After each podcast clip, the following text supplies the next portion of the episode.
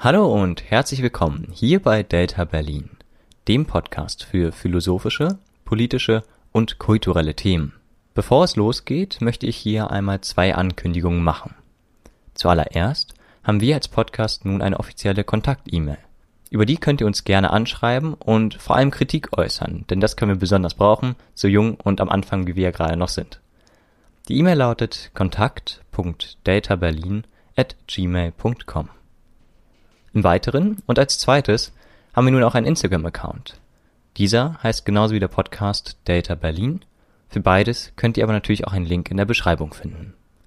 Und damit bis gleich.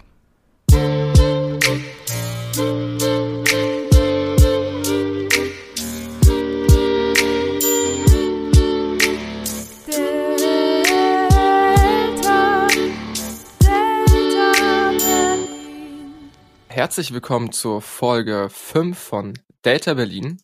Ähm, wie ihr schon am Titel gesehen habt, widmen wir uns heute dem Thema Tod. Und das ist ein bisschen anders als die vorherigen Folgen, wo jeder so ein bisschen seins gemacht hat und vielleicht hatten wir so ein, zwei Themen, die wir gemeinsam besprochen haben. Diesmal ist es wirklich so, wir haben uns ein Thema ausgesucht, nämlich das Thema Tod und ja, jeder hat sich so ein bisschen seine Gedanken gemacht. Keine Ahnung, irgendwie sprechen wir jetzt halt über dieses Thema und ja, ich weiß nicht, für mich persönlich war das auch ein bisschen mit Humor verbunden. Man hat sich so ein bisschen lustig darüber äh, aus, damit auseinandergesetzt, aber auch ein bisschen ernsthaft. Tatsächlich war aber meine allererste Überlegung, die sage ich vielleicht, nachdem ich unsere wunderbaren wieder vorgestellt habe, die heute dabei sind, nämlich das ist einerseits Danny Einen wunderschönen guten Abend. und natürlich Moritz. Guten Abend. Meine We und meine Wenigkeit Lukas. Ähm, genau, wenn ihr eine ausführliche Vorstellung haben wollt, äh, Folge 3, könnt immer wieder gerne darauf verweisen. Ähm, ja, ich kann ja mal ganz kurz anfangen. Meine allererste Überlegung zum Thema Tod war, dass der heutzutage irgendwie unfassbar ja, kommerzialisiert wird. Also egal, ob man einen True Crime Podcast hat mit äh, Zeitverbrechen ähm, oder Mordlust oder was es da alles für Podcasts gibt oder irgendwelche Krimiserien, Horrorfilme, Action, Dramafilme, Komödien, Krankenhausserien. Der Tod ist irgendwie gegenwärtig, aber es wird nicht ernsthaft über den Tod gesprochen. Es wird über so eine ästhetisierte Form des Todes gesprochen und nicht wirklich darüber, wie jeder Einzelne sich damit fühlt. Das war so meine erste Überlegung zum, zum Thema Tod. Wie, wie sieht das bei euch beiden aus? Also, äh, willst du, dass wir uns jetzt beziehen, direkt darauf? Nee, gern, also äh, ganz unabhängig davon. Ah. Wir können einfach mal loslegen, wie es, wie es bei euch so angefangen hat, äh, wie, ihr- dass ihr euch damit mit dem Thema au- auseinandergesetzt hat, habt. Ja, Genau, also bei Mhm. mir, äh, oder Danny, willst du anfangen? Gut, von mir aus fange ich an. Ähm, ich habe tatsächlich den Tod so als Thema eine ziemlich lange Zeit verdrängt, weil das für mich einfach ein sehr unangenehmes Thema ist. Ich habe äh, ich habe in meinem Umfeld zum Glück noch keine großen äh, Probleme damit gehabt, Konfrontationen, aber also für mich persönlich ist das einfach halt schwierig, darüber zu reden, darüber nachzudenken. Mm, aber ich musste ja gezwungenerweise ein bisschen äh, mir den Kopf darüber zerbrechen, wenn wir heute darüber reden. ähm, deswegen, deswegen ähm, ja, habe ich, hab ich ein bisschen reflektiert, ob ich schon mal persönlich damit Erfahrungen gemacht habe, also so, ähm, ja, wie nennt man das, Nahtoderfahrungen. Ähm, und ja, wurdest du schon mal fast überfahren? Mm, Nee, fast überfahren wurde ich nicht, aber ich wurde mal äh, fast zerquetscht. Und das war nicht schön. Äh, kann ich ja, also ich kann es ja mal kurz erzählen. Äh, ja, ja, bitte. also das war in der, das war in der Grundschule und äh, die Hofpause war gerade vorbei. Und an diesem Tag wollten scheinbar alle Kinder ganz, ganz dringend so schnell wie möglich ins Schulgebäude rein. Und äh, es, da war halt so eine Doppeltür und nur eine Tür war offen. Und wir haben uns halt alle reingequetscht in diesen, in diesen Vorraum. Und ähm, hinter mir, hinter mir war ein Typ, der war viel zu groß für einen Sechsklässler und auch viel zu schwer für einen Sechsklässler. Und Nicht erlaubt. ja, nicht, also ist verboten. Ja, und ähm, naja, ich konnte mich halt nicht nach vorne bewegen, weil vor mir eine Masse von Menschen waren. Hinter mir war eine Masse von Menschen und hinter ihm halt auch. Und er ist dann halt irgendwie umgekippt und hat mich halt mit runtergerissen. Und äh, naja, dann lag ich halt unter ihm und äh, habe keine Luft mehr bekommen und äh, dachte, dachte, jetzt ist es aus mit mir, äh, wie man das halt als Sechsklässler wahrscheinlich schnell denkt irgendwie. Und ähm, dann äh, wurde ich irgendwie herausgezogen, keine Ahnung. Das ist mir übrigens zweimal in der Grundschulzeit passiert, dass äh, sehr schwere so Menschen klein? auf mir liegen. ja, ja, auf, äh, ja, war ich habe warst du ganz klein, so, ich habe hab letztens 30 Cent. ich habe letztens mal geschaut.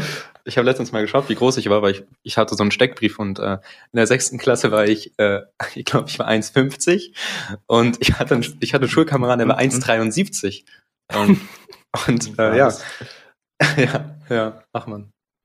Aber 1,50 geht noch. Also in ich, der sechsten Klasse. Ich, ich glaube, ich war auch nicht viel größer. Also irgendwie waren alle über 1,60, äh, wenn ich das. Also ich war der, ich war der zweitkleinste. Und die kleinste war, äh, ja, war halt Mädel. naja, apropos Tod, Moritz, was hast du dir denn für Gedanken gemacht? oh ja, oh Mann. Ähm, also bei mir gab es äh, bisher noch keine Erfahrungen, wo ich von sowas berichten könnte. Ähm, deswegen ist bei mir halt auch einfach nur äh, so ein bisschen der Gedanke, was wäre in 60 Jahren ähm, und äh, was passiert dann, wenn ich halt zu diesem Punkt komme, wo ich halt wirklich dann äh, vielleicht sterbe. Ähm, und bei mir ist es so, dass ich, ich habe über das Thema, habe ich zwei Grundpositionen. Es gibt so zwei Arten, wie ich darauf blicke. Ähm, es gibt einmal den streng rationalen Blick, ähm, der sich wahrscheinlich jetzt auch in, Folge, in der Folge, äh, beziehungsweise im folgenden Podcast insgesamt eben mehr präsentieren wird, ähm, dass ich das eben sehr rational sehe und einfach denke, nach dem Tod passiert halt nichts. Ähm, und dann ist man halt einfach weg. Ähm, und dann gibt es die andere Perspektive, eben auf die Gegenwart bezogen. Äh, was mache ich mit dem Leben bis zum Tod? Ähm, und gerade der Tod spielt für mich immer eine große Rolle, weil ich halt mir immer diese Szene im Kopf sehr gerne äh, vorführe, äh, wenn man eben im Bett liegt und äh, gerade im Sterbensbett eben ist und man weiß, hey, so eine Nacht werde ich nicht mehr überstehen. Wie war jetzt mein Leben? Äh, und äh, man sich dann überlegt, das, hey, habe ich mal abends im Bett liegst und dann anfängst du darüber nachzudenken? Also ich, über, ich überlege sehr gerne, ähm, wie ich denken würde über mein Leben, wenn ich halt in dieser Situation bin. Das passiert bei mhm. mir bestimmt äh, jeden zweiten Tag, ähm, dass ich das so denke, Krass. weil ich, ähm, also ich, be ich, ich bewerte sehr gerne eben, also ich frage mich eben sehr häufig, wo der Sinn im Leben ist ähm, und was eigentlich Wert im Leben schafft und was eben auf lange Sicht wirklich dann im Sterbensbett eben wirklich wert ist ähm, und was ich eben machen kann, um halt bis dahin ein Leben gelebt zu haben, das wirklich aus dem Vollen geschöpft hat. Ja. Das ist ja sehr interessant, dass Danny, dass du meintest, dass bei dir mh, das eher so der Fall ist, dass du dich jetzt zwingendermaßen oder gezwungenermaßen für den Podcast mit diesem Thema auseinandersetzen musstest. Und du, Moritz, dass du sagst, dass du anscheinend alle paar Tage diesen Gedanken im Kopf hast und dadurch irgendwie auch ein bisschen dein, dein Leben reflektierst, eben durch das mit Einbeziehen des Todes in, ins Leben, ja. Also irgendwie finde ich das ganz spannend, äh, wie ihr beide so eine unterschiedliche Art und Weise habt, das in euer Leben ähm, zu, sozusagen darüber nachzudenken mhm. oder das eben nicht mit zu reflektieren. Ich weiß nicht, äh, Danny, wie war das denn für dich jetzt, die, die letzte Woche über sich mehr mit diesem Thema auseinanderzusetzen? Mhm. Also erstmal, ich beschäftige mich zwar nicht gern mit dem Thema, aber es, es sind halt trotzdem Gedanken, die natürlich auch oft kommen. Ähm, und ähm, ich sag mal so, ich habe mich mit dem Problem eher tagsüber beschäftigt, weil hm, abends, abends habe ich nicht unbedingt die geistige Kapazität, mich mit dem Tod zu beschäftigen, wenn ich schlafen gehen möchte. Bist du wie bei ähm, Moritz, der abends, ja, der legt ja richtig meine, los. tatsächlich, tatsächlich. ähm, ich denke, dem, das ist ein Gedanke, den eigentlich fast niemand fremd ist, dass man im Bett liegt und sich fragt, was ist, wenn ich morgen nicht mehr aufwache? Hm. Aber naja, den, den, ich, ich, den Gedanken kann ich ganz gut bekämpfen, indem ich einfach ein paar YouTube-Videos gucke, äh, bis ich mhm. eiندicke, sozusagen. Ähm, es war also nicht so schwierig, sozusagen, solange es Tag ist, äh, solange es Tag ist, kann ich mich damit, kann ich darüber auch ohne Probleme sozusagen reden, eigentlich. Und Moritz, für dich, dich jetzt nochmal mehr mit dem Thema auseinanderzusetzen, war das irgendwie so, als wäre alles gleich oder war das schon nochmal was anderes? Äh, ich, also wenn es jetzt nur um die letzte Woche geht und eben um dieses, äh, dass man wirklich jetzt drüber nachdenken muss, eben gezwungenermaßen durch den Podcast, ähm, es ist nicht so, dass ich sage, ich habe jetzt irgendwie äh, das intensiver erlebt oder eben neue Positionen wirklich mir selbst erarbeitet. Ja. Also ich bin da mhm. schon sehr, also ich, es gibt da schon sehr, sehr starke Positionen, die ich halt einfach vertrete. Ja, äh, das, also das ist äh, tatsächlich, äh, das ist bei mir eben nicht so, deswegen bin ich, bin ich eben gespannt auf eure weiteren Positionen. Äh, so Tod ist für mich eines der wenigen Themen, wo ich, wo ich mich selbst nicht als, ähm, hm, wie, wie heißt das, preoccupied, ähm, Voreingenommen. Voreingenommen. Ja, voreingenommen. Ja, ja, ja, Wenn man, wo ich mich nicht als voreingenommen bezeichnen würde. Hm. Deswegen bin ich ganz offen für jegliche Thesen über den Tod. Mhm. Ich würde gerne noch mal ganz kurz auf das Thema mh, hm, ja diese Angst vor dem Tod zu sprechen kommen, besonders halt am Abend diese Angst, dass man irgendwie nicht am nächsten Tag nicht wieder aufsteht. Das war tatsächlich für mich, als ich jünger war, ähm, eine richtig krasse Angst. Also ich konnte extrem lange, bis ich weiß nicht 14, 15, okay 15 ist vielleicht übertrieben, aber 14 schon manchmal ähm, in dem Alter noch ähm, hatte ich Angst, abends wirklich einzuschlafen, weil ich dachte, ich könnte vielleicht am nächsten Morgen nicht aufwachen.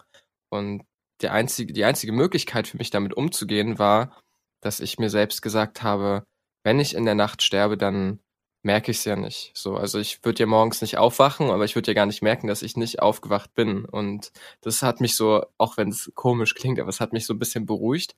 Dann kam aber die nächste Angst, und zwar, was ist, wenn ich in der Nacht aufwache und plötzlich keine Luft mehr kriege und dann mitkriege, dass ich sterbe? ähm, und das war, also das war für, für mich als so ein elf, zwölfjähriger ähm, und auch noch auch früher eine extrem krasse Angst. Deswegen mhm. mh, hm, konnte ich ähm, immer am besten einschlafen also bis zu einem gewissen El äh, Alter schläft man ja manchmal irgendwie noch so, äh, keine Ahnung, so, so richtig so Muttersöhnchen könnten jetzt so sagen, aber schläft man ja noch manchmal mit irgendeinem Elternteil in einem, in einem Bett so.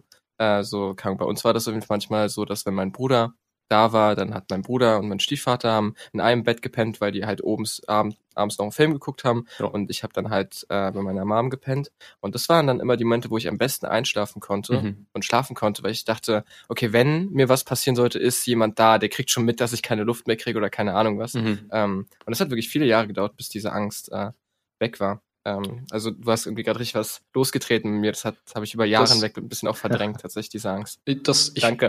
Ich fühle das gerade. Ich fühle das gerade richtig, dass du das sagst. Ähm, weil bei mir war es genauso. Ich glaube, ungefähr das gleiche Alter, ähm, so zwischen 13 und 16, würde ich jetzt mhm. mal sagen, ähm, hatte ich auch eine unglaubliche Angst vor dem Tod. Äh, komischerweise, warum das so als, äh, wo man das so als kleines Kind hat, wo der Tod ja noch recht weit weg ist, wenn nicht schon was passiert. Das ist ähm, so ein abstraktes Konzept, ne? Als kleines Kind. Ja, ja. Was das bedeutet. Ich, ich hatte, ich hatte auch ziemlich Schiss davor. Und das ging, das ging tatsächlich so weit, dass ich phasenweise, zum Glück, zum Glück nur phasenweise und auch nicht allzu lang, ähm, Probleme hatte, Nahrung zu mir, äh, zu mir zu nehmen. Weil ich, ich, keine Ahnung, ganz ironisch, ich hatte äh, Angst vor dem Tod und konnte deshalb nichts mehr essen, weil ich einfach äh, mhm ich weiß nicht, ich bin morgens aufgewacht und mein Herz hat halt richtig geflattert. Ich bin eingeschlafen, mein Herz hat geflattert. Ähm, ja, war eine schwierige Zeit, aber ähm, zum Glück ist das vorbei. und ähm, damit verbunden tatsächlich habe ich im letzten Jahr, warum auch immer äh, der Schicksal äh, äh, gemeint hat, dass das eine gute Sache für mich wäre, äh, wurde ich mit einer äh, Schlafstarre gesegnet. Sprich, ich wach fast jede Nacht äh, auf und kann mich nicht bewegen. Ähm, mhm. Ich weiß, so ein Fachausdruck, ja. ne? Schlafstarre. Das habe ich schon. Genau, ich, also ja? ich glaube, Schlafstarre also ist so, sogar das. So einen lateinischen, Be ach, keine Ahnung. Ja, gut. Ich habe davon schon mal, schon, schon mal ein paar Mal gehört, aber halt noch nie unter diesem Ausdruck. Ja. Sehr, sehr spannend. Ich kenne niemanden, der das hat. Äh, heftig. Ja, es ist interessant. schrecklich. Also ich habe mittlerweile habe ich mich dran gewöhnt, aber äh, am Anfang, also die ersten Male war das ganz, ganz schlimm. Äh, ich kann mich, ich kann mich erinnern, dass ich einmal im Bett lag und in, so in dieser Embryo-Position scheinbar geschlafen habe. Und dann bin ich aufgewacht und ich habe mich sehr beobachtet gefühlt. Aber ich konnte mich mhm. nicht bewegen. Und äh, ich konnte nur meine Augen bewegen, glaube ich. Nach links und rechts. Und und keine Ahnung, und, und dieses Gefühl, beobachtet zu werden, war einfach so stark und ich wusste, ich wusste, ich war so überfordert, deswegen äh, habe ich einfach wieder die Augen zugemacht und habe weiter geschlafen.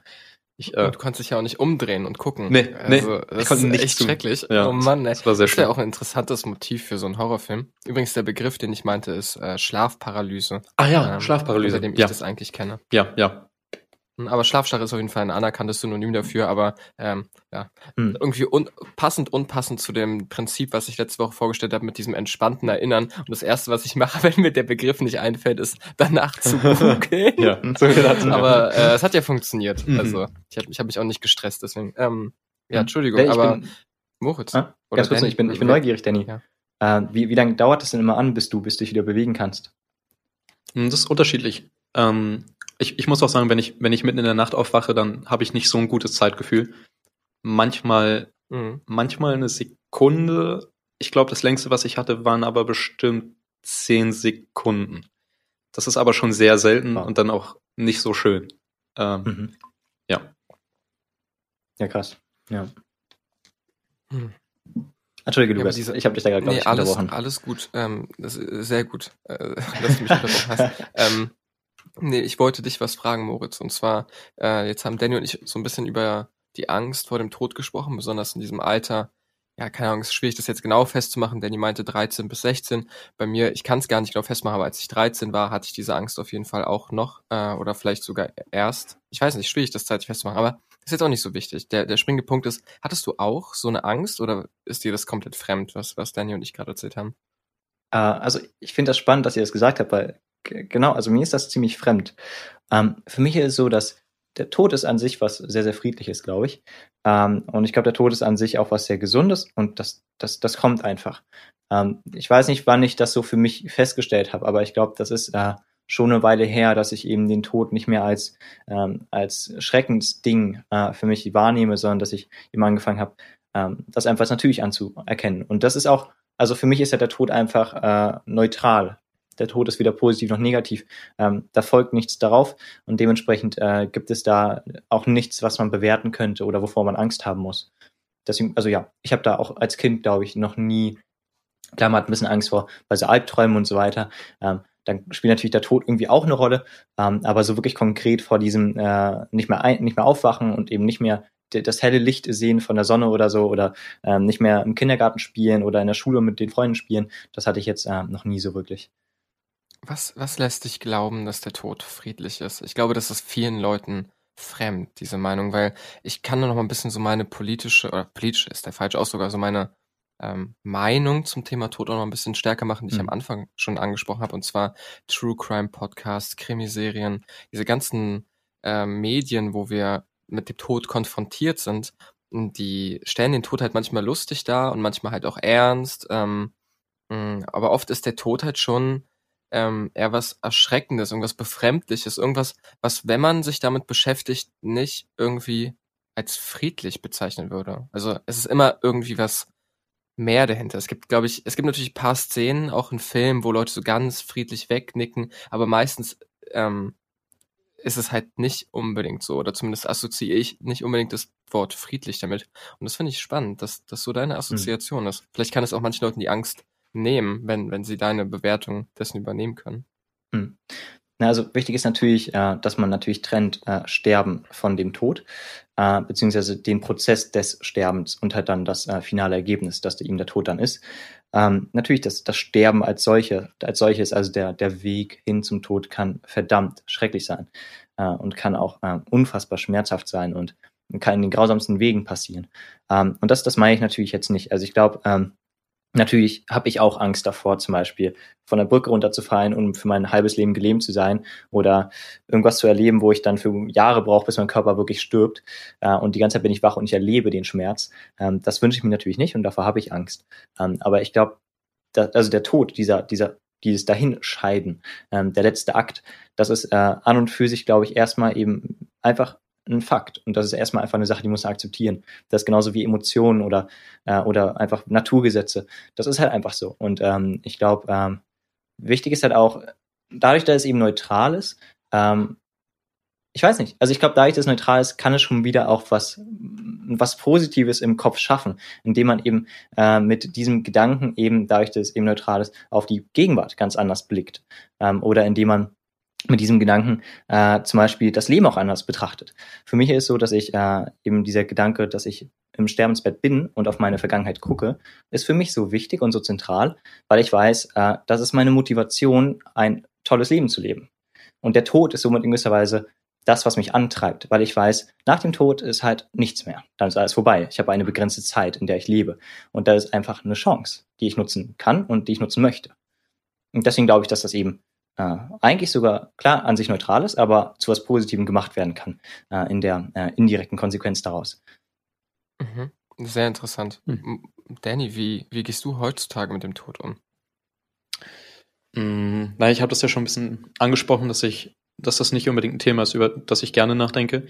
Mm, aber ich, ich meine, man muss es akzeptieren. Ne? Äh, Es, es hilft ja auch, man führt, man führt, glaube ich, kein schönes Leben, wenn man in Angst vor dem Tod lebt. Ähm, also in ständiger Angst zumindest. Es ist ja offensichtlich was, was wir Menschen generell erfolgreich ausblenden können im Alltag, äh, meistens. Und äh, ja, ja. Ich finde diesen Punkt des Ausblendens total interessant und das schließt auch ein bisschen an den Punkt an, den Moritz gerade meinte, ist, dass wenn wir uns mit dem Tod beschäftigen und ihn akzeptieren und sehen, und sozusagen in unser Leben überführen, fangen wir an, darüber nachzudenken, was ist eigentlich das Leben und was sind Dinge, die wir äh, wirklich wertschätzen können und die wir, die wir tun wollen. Und ich habe mich ja mit dem Thema ähm, ein bisschen auch äh, auseinandergesetzt, nämlich mit ein paar Dokus angeguckt habe, ein paar Podcasts angehört habe. Und da war in einer Doku ein ganz interessanter Punkt. Und zwar, vielleicht habt ihr davon auch schon mal gehört, es gab eine, äh, ich glaube, eine Krankenschwester, die ähm, eine Untersuchung gemacht hat ähm, vielleicht war es auch keine Krankenschwester, nagelt mich darauf nicht fest, aber der springende Punkt ist, dass sie mh, hm, Leute, ganz viele Leute äh, befragt hat, die kurz davor waren zu sterben, was so die Dinge sind, die sie am meisten bereuen oder die sie am gerne anders gemacht hätten. Mhm. Und da gibt es so, gibt es so eine Liste von fünf Dingen, ähm, die, ähm, die sozusagen da zusammengekommen sind. Und Platz fünf wäre sozusagen die Sache, die äh, am fünf häufigsten gekommen ist und Platz eins ist, was am häufigsten gesagt wurde. Ähm, ich kann die Liste gerne mal ähm, gerne mal gleich äh, vorlesen. Ja, das sind immer so ein Satz. Aber vorher äh, würde mich interessieren, was glaubt ihr denn, äh, was wäre denn, was ist so der springende Punkt? Was, was bereut man? Was würdet ihr vielleicht auch bereuen irgendwann? Oder hm. wenn ihr wüsstet, ihr werdet jetzt sterben in einer, in einer Woche, in einem Monat? Hm. Moritz, kann ich anfangen? Sehr gerne. ich, Achso, äh, also, ich hatte mal, nee, nee, alles gut, das war, das war nicht darauf bezogen. Ähm, ich hatte mal ähm, ein Gespräch mit einem Kumpel und äh, da kam genau diese Frage. Und ich habe eine ganz merkwürdige Antwort gegeben und ich versuche mich da ein bisschen zu korrigieren. Ähm, ich würde für ihn sozusagen, falls er das hört, äh, ich glaube, ich würde, wenn ich wüsste, das wäre heute mein letzter Tag, würde ich auf jeden Fall Menschen nochmal noch mal Dinge sagen, die ich ihnen zu selten gesagt habe wahrscheinlich würde ich meiner Familie halt sagen, dass sie eine gute Arbeit geleistet haben als Familienmitglieder äh, und dass es okay ist sozusagen, dass ich gehe und äh, dass es mir gut geht in irgendeiner Weise. Ne? Also ich meine, ich leide ja nicht, wenn ich tot bin. Ähm, und ja, wahrscheinlich so eine Sachen. Sachen, die ich mich nicht getraut hätte zu sagen aus Scham oder weil ich dachte, es wäre irgendwie zu kitschig, sowas mal zu sagen.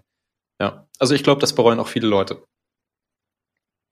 Mhm. Ja, ich kann gleich mal verraten, auf welcher, äh, welcher, ähm, auf welchem Punkt das steht, ja. Mhm. Ähm, werde ich, werd ich gleich verraten, aber ähm, Moritz, vorher würde ich gerne noch wissen, was, was es bei dir wäre.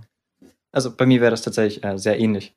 Äh, ich glaube, ich würde gar nicht mehr so viel hinzufügen wollen. Ich glaube, oft sind es halt einfach ähm, Kontakte. Also ob das jetzt Familie ist, ob das Freunde sind, ob das Beziehungen sind. Ähm, am Ende steht, steht halt der Mensch immer im Zentrum. Und ich glaube, gerade im Zusammenhang mit den Menschen äh, gibt es halt viele, viele Dinge, die man halt dann äh, bereut, weil man sich halt irgendwie dämlich verhalten hat, genau eben aus Emotionen, die typischerweise immer als schlecht deklariert werden, ähm, die aber eigentlich nur schlecht sind, weil man sie eben nie anerkennt und dementsprechend äh, eben nach denen dann auch handelt und man eben nicht die Kontrolle gewinnen kann über sie. Ja. Hm. Mega spannend. Ja, voll cool. Ich finde das sind äh, Entschuldigung. Äh, ich, Danny. Ich finde es interessant, dass, also ich bin gespannt, was du gleich sagst, Lukas, zu, ähm, zu der Liste. Aber ich finde es interessant, dass scheinbar, zumindest bei uns beiden, Moritz, äh, sogar in den letzten Momenten, und wie gesagt, ich glaube, das ist auch bei vielen anderen Menschen so, in den letzten Momenten von unserem Leben stehen andere Menschen im Mittelpunkt. Mhm. Das ist interessant. Mhm. Ja. ja, mega, mega spannend. Also auch diese, dieser Aspekt mit anderen Menschen, aber auch die Gefühle zu äußern. Das sind beides Dinge, die in der Liste enthalten sind. Hm. Ich kann ja mal anfangen mit, mit Punkt 5. Ja. Ähm, Und Punkt 5 ist tatsächlich äh, sehr banal, aber irgendwie dadurch umso eindrucksvoller, dass das ein Punkt ist. Und zwar, ich wünschte, ich hätte mir erlaubt, glücklicher zu sein. Hm. Interessant. oh. Ah nee, das ist lustig. Also ja, ironisch. Ich habe hm, ich hab mir mal äh, vor einiger Zeit mal eine, äh, eine Liste gemacht, auch mit äh, Dingen, die ich äh, machen möchte in meinem Leben, damit ich eben zufrieden bin und eben nichts bereue. Äh, und da steht bei mir tatsächlich auch auf, äh, auf Punkt 4, äh, sei dankbar, positiv und äh, glücklich, beziehungsweise mhm. lebensfreudig. Mhm. interessant. Ich finde den Punkt auch deswegen sehr spannend, weil das bedeutet auch, mh, mm, dass wir anscheinend auch selber unser Glückes Schmied irgendwo sind. Also natürlich, äh, jeder wird in bestimmte Verhältnisse reingeboren, das will man, will ich gar nicht ausgliedern, da muss man auf jeden Fall politisch was tun, aber ich will gar nicht in die Richtung abdriften, mir geht's um was anderes. Ich glaube, viele haben auch manchmal ja bestimmte Gedanken, Muster, in denen die sich bewegen, dass die sich selber vielleicht schlecht machen, vergleichen oder was auch immer. All diese toxischen Charaktereigenschaften, die im Endeffekt uns nicht erlauben, glücklich zu sein und uns mit anderen Menschen ähm, ja sozusagen verbunden zu fühlen. Mhm. Und das leitet ein bisschen über zu Punkt 4. Und zwar Punkt 4 ist, ich wünschte, ich wäre mit meinen Freunden in Kontakt geblieben.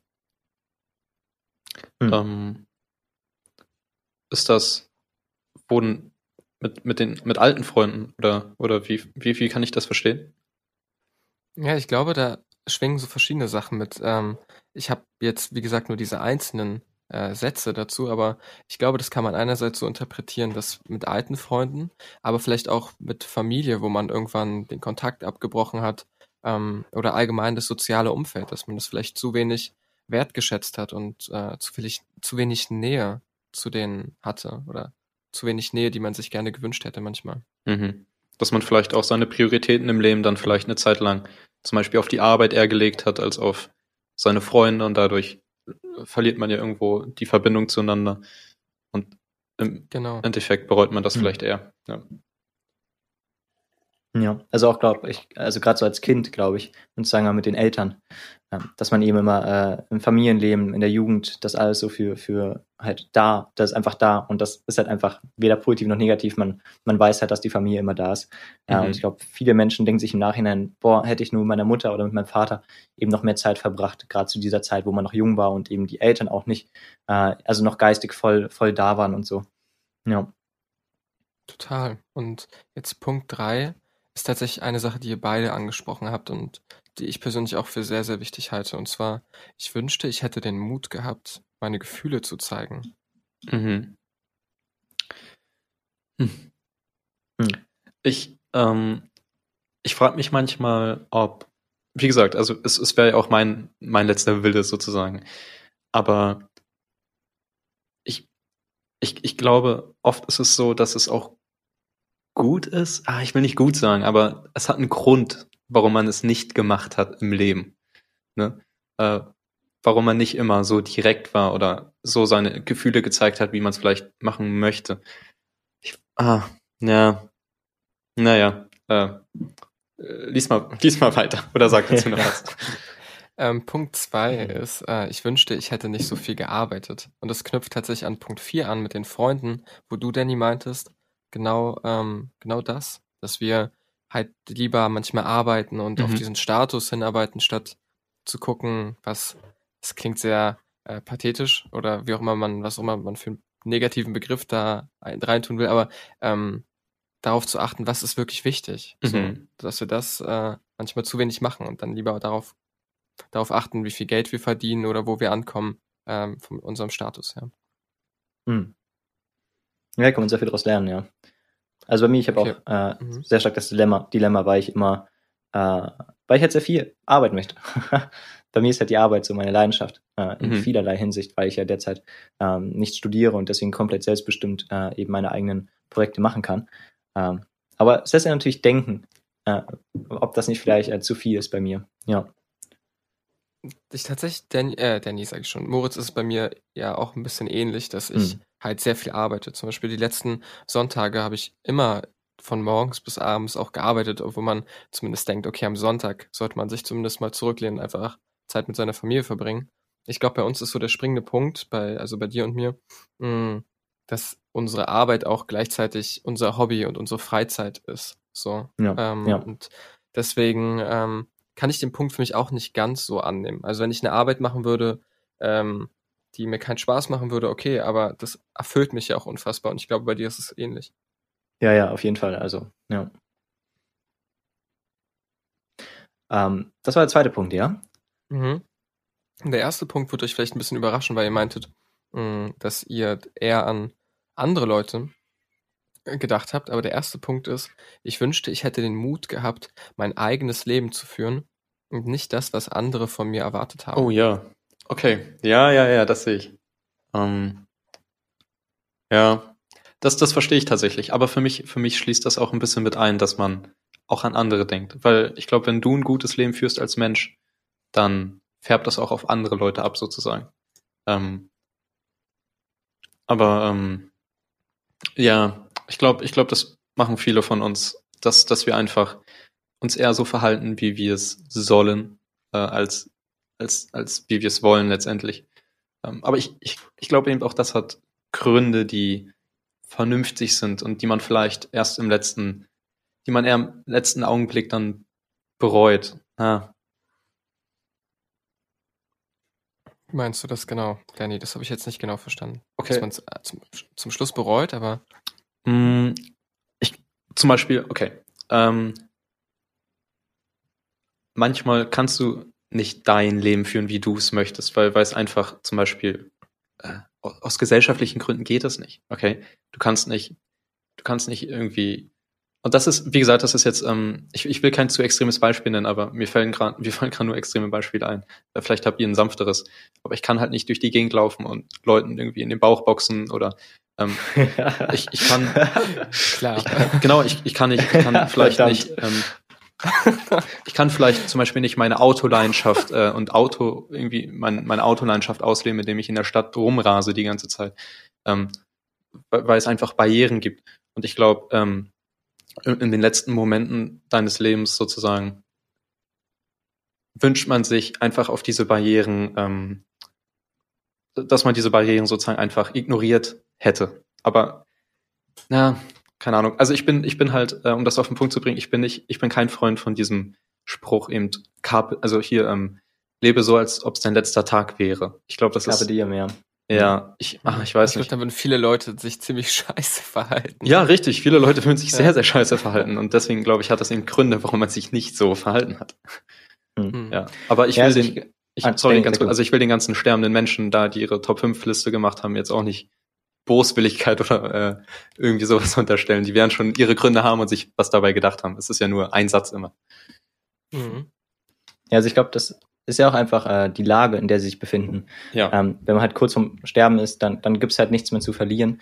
Das heißt, äh, diese Konsequenzen, die auf lange Sicht entstehen könnten, fallen halt deswegen nicht mehr so ins Gewicht. Und deswegen fängt man halt an, dass man dann ein bisschen emotional, melancholisch eben äh, einfach genau diese, diese Ansichten dann äußert, die jetzt eben hier scheinbar häufig geäußert wurden, ähm, weil man eben einfach nicht mehr so denkt, wie man wie ein normaler Mensch eben mit 40, 30, 20 Jahren denken würde, sondern weil man einfach in einer Extremsituation in gewisser Weise ist. Und man deswegen eben äh, einfach ein neues Gedankenkonstrukt benutzt, um halt das Leben zu bewerten, wie davor. Ich glaube, das ist ein ganz wichtiger Punkt, dass diese fünf Dinge sind eben keine mh, Allheilmittel, wie man jetzt ein glückliches Leben führt, Mhm. so, und dass man danach seine Prioritäten ausrichten sollte, sondern das sind halt sozusagen in der Vorstellung der Menschen, die jetzt kurz davor sind zu sterben, fangen die an zu reflektieren, wie hätte mein Leben besser laufen können. Aber ob sie dann wirklich glücklicher gewesen wären, äh, oder sozusagen erfüllteres Leben geführt haben, das kann man ja kaum, kaum wissen.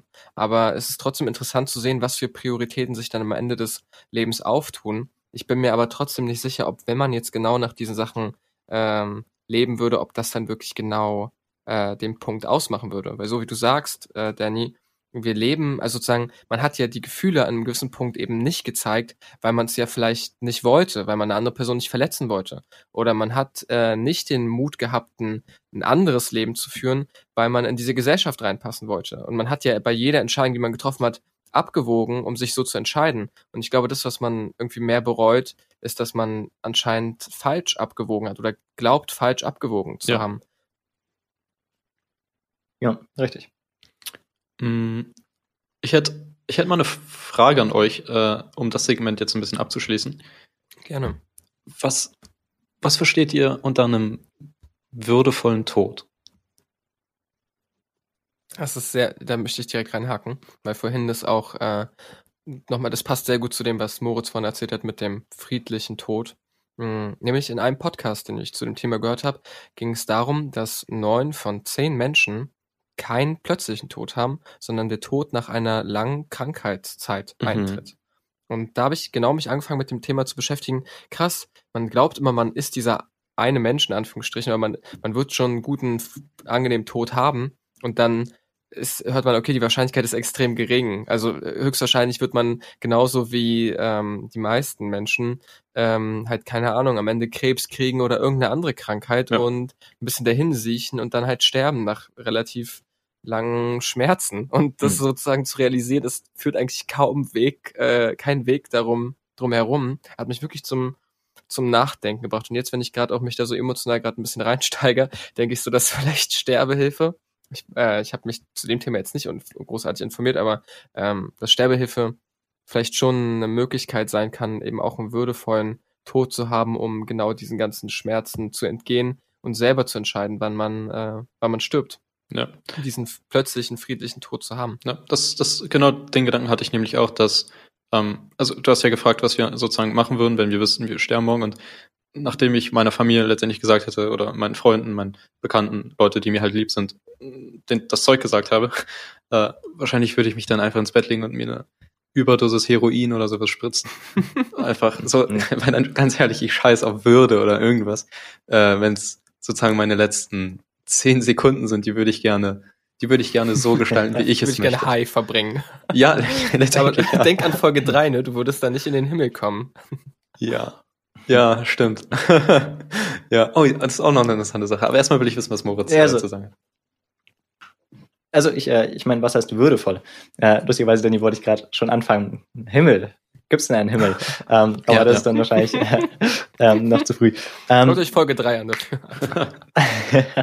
ähm, also für mich, ich glaube, ich glaube, würdevoll heißt ja nicht zwingend, man hat immer im Kopf dann dieses, man liegt im Bett und dann schläft man ein und das Herz hört auf zu schlagen und ha, am nächsten Tag ist man halt äh, friedlich gestorben.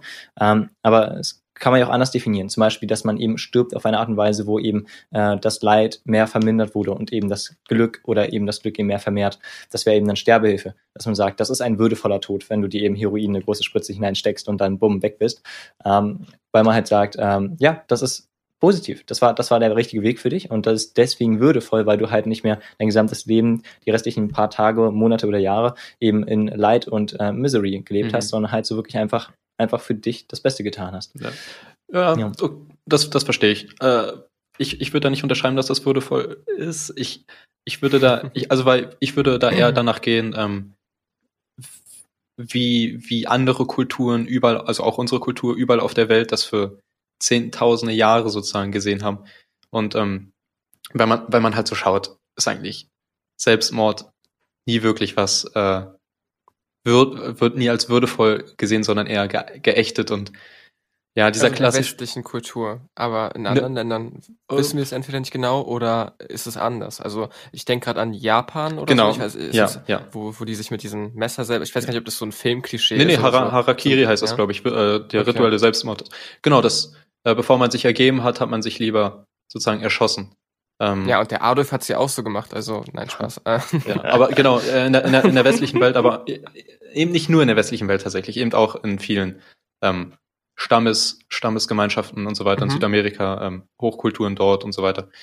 Ähm, ja, ja, also auf der anderen Seite wurden ja auch Menschen geopfert, gerade in den Gebieten, glaube ich. Deswegen ist das ja auch schon wieder, ja, es geht ein bisschen in eine andere Richtung. Aber aber auch durch ein Tier zu sterben. Entschuldigung, dass ich da so reinhake, aber mh, hm, ich habe letztens ein Gespräch mit einem Kumpel gehabt, wo es eben darum ging, dass er einen Text gelesen hat, wie jemand fast von einem Krokodil umgebracht wurde. Und das hat mich ähm, darüber äh, zum Nachdenken gebracht, dass wenn man in der Wildnis leben würde, ja, und man sozusagen muss täglich mit der Natur klarkommen, ist jetzt ein sehr ästhetisiertes Bild, aber dann sozusagen durch ein Wildtier zu sterben, was einen in Anführungsstrichen reißt, ja, was wo, man dann gejagt wurde von diesem Tier und dann stirbt, ist zwar eine extrem schlimme Vorstellung und sozusagen ich als zivilisierter, in Anführungsstrichen zivilisierter äh, Mensch, äh, für mich ist es schrecklich, weil ich das Gefühl habe, okay, ich habe jetzt, wir sind doch eigentlich so safe und dann kommt die Natur und bringt mich um. Mhm. Aber wenn ich in der Natur leben würde, mh, hm, ist das eigentlich einer der schönsten Arten zu sterben, weil man das Gefühl hat, okay, man stirbt nicht so sinnlos, sondern man stirbt so eine Art ehrenwerten Tod in der Natur, mit der man sich täglich auseinandersetzt und gegen die man ähm, ja sozusagen dann, man hat oft gesiegt und dann irgendwann verliert man halt gegen die Natur. Und ich weiß nicht, ähm, komische Vorstellung, aber da, zu wissen, dass man dann gegessen wird, sind jetzt sehr kranke äh, Ausmaße an, aber mh, mm, also solange es halt kein Mensch ist, sondern halt irgendein Tier, finde ich das, ach, keine Ahnung. Ich weiß nicht, aber ich finde es äh, das hat auch, es kann auf jeden Fall für manche Menschen auch einen würdevollen Tod bedeuten. Ja. So. Hm. Ja, ja, auf Ja, jeden also, Fall. Also oft, oft ist halt dieser, ich glaube oft, was man so als würdevoll, würdevollen Tod irgendwie betrachtet in verschiedenen Kulturen, ist, wenn man, mh, f- wenn man auch irgendwo, genau, wenn der Tod nicht umsonst war, ne, wenn man Genau. für etwas gestorben ist sozusagen. Ob das jetzt für ein Tier ist, also für den Kreislauf der Natur oder ähm, für, für, sein, für seine äh, Kameraden oder was auch immer. Hm. Spielt mit Sicherheit rein, ja. Für seine Kameraden. Entschuldigung. Ja. Das hat mich heute irgendwie ergriffen. ja, schon, merk schon. Und äh, ganz kurz, äh, weil, du, Ja. weil du meintest, dass das äh, komisch ist, dass du ähm, wegen dem Aufessen. Ähm, ich habe das mal, ich weiß, ich kann sein, dass das von Freud war. So eine komischen Theorien kommen oft von Freud, äh, dass das, ähm, das war Freud jeden kann Fall, uns vieles zuschreiben. das war auf jeden Fall ein Psych äh, bekannter Psychologe, dass dieser ähm, äh, dieser Trieb in uns ist oder dieser Wunsch äh, gegessen zu werden. Das ist ein ganz normaler menschlicher Wunsch ja. irgendwo. Ja. Das ist ja Ja, crazy. äh, also das, keine Ahnung, das, also das ist wohl schon äh, dadurch, dass man gerne an, an der Brust seiner Mutter äh, säugt und so weiter und so fort. What? dass man halt gern dieses Fleisch, Fleischliche hat. Ja, es klingt, es klingt merkwürdig. Oh Äh, mein Gott. Das klingt sehr. also sehr wahrscheinlich, also, wahrscheinlich kommt es von Freud dann, ja. Ja, wahrscheinlich kommt es von Freud. Äh, Crazy. Ja. Hm. Ja gut, ähm, bevor wir dann äh, in die Frage übergehen, die wir davor schon kurz äh, erwähnt haben, was denn eigentlich nach dem Tod passiert. Machen ähm, wir eine Kurzpause? Genau, Oder was würde ich gerne mal Ja, kurz gerne. eine Kleinigkeit trinken. Sehr gute Idee. Gerne. Ähm, ja, dann hören wir uns äh, gleich nochmal. Jo. Bis gleich.